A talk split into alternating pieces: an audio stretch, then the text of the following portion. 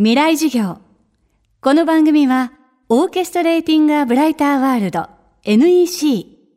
暮らしをもっと楽しく快適に、川口義賢がお送りします。未来授業月曜日チャプター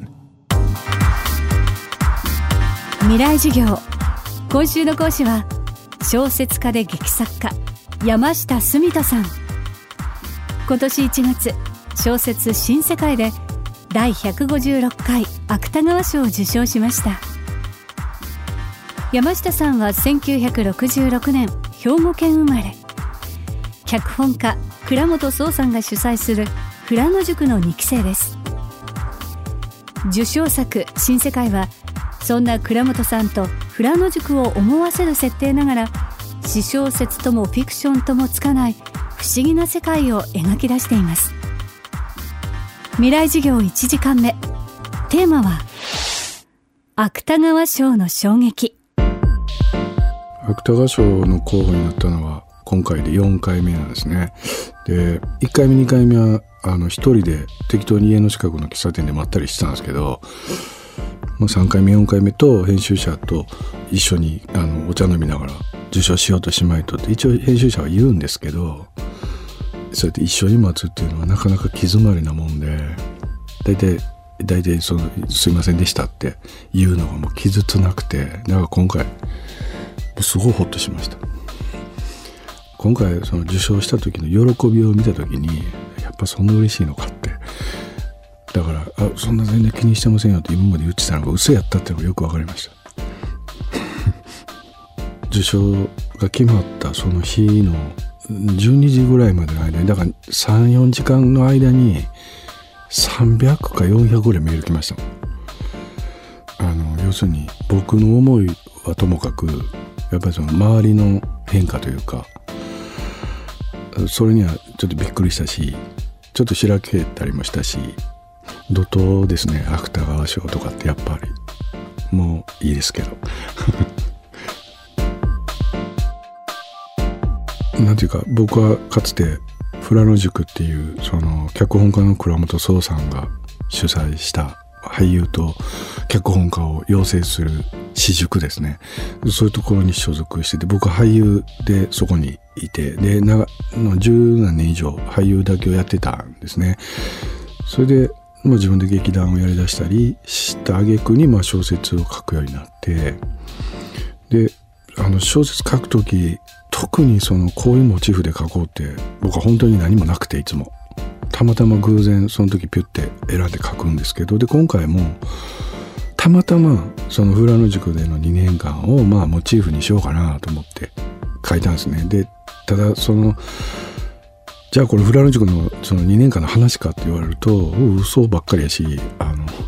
全く僕は覚えてなくて記憶に残ってないことがいっぱいあってその記憶の希薄さにびっくりしながらそのフラル塾の2年間をモチーフに記憶の希薄を書こうと思って書いた小説なんですねただまあ読んだ人には「これはフラン塾の話ですか? 」でも必ず聞かれてもう100万回ぐらい聞かれて、えー、それをちょっと違いますって言うんですけど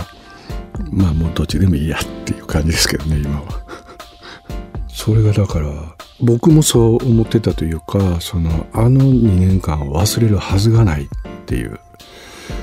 気を入れて思い返したら全く覚えてない。だからあの濃密な2年間とかっていう言葉っていうのは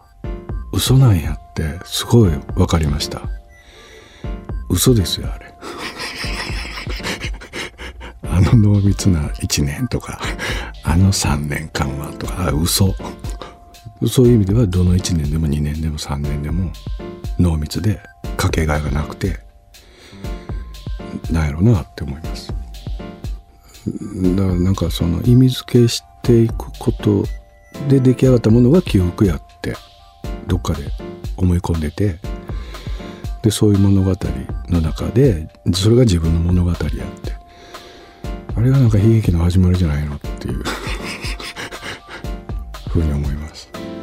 あのだって写真もあのまあスマホみたいなのが出てきてあのその携帯にカメラがつき始めた時からだいぶ状況変わった気はしますけどなんていうんですかね写真に撮られてない時間。写真なんかこう構えない時間というかあっちの方が実はそその時間にこそその自分は作られてるんやけど写真で撮られた時間やったり場所やったりでなんか記憶を捏造していくんですよね。からみんな笑ってるからあこの時楽しかったんかなとか。で実はそうでも全然なかったとか。笑ってるけど。ってだから今それ使ってんのがフェイスブックやなとか思うんですけどみんな楽しそうやし幸せそうやけどあれ嘘は800ですよね。なんか捏造によって作られた物語にもう押し込めるというか自分を。幸せなんだとかこれでいいんだみたいな。それやむよねって。思います。今週の講師は小説家山下澄人さん。今日のテーマは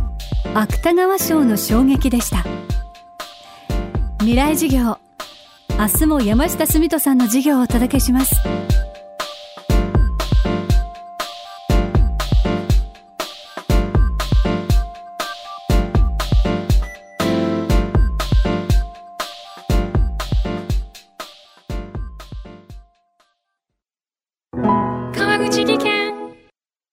階段での転落。大きな怪我につながるので怖いですよね。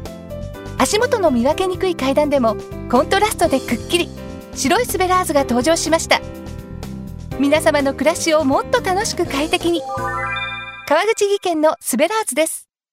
未来授業。この番組はオーケストレーティング・ア・ブライター・ワールド NEC 暮らしをもっと楽しく快適に川口技研がお送りしました。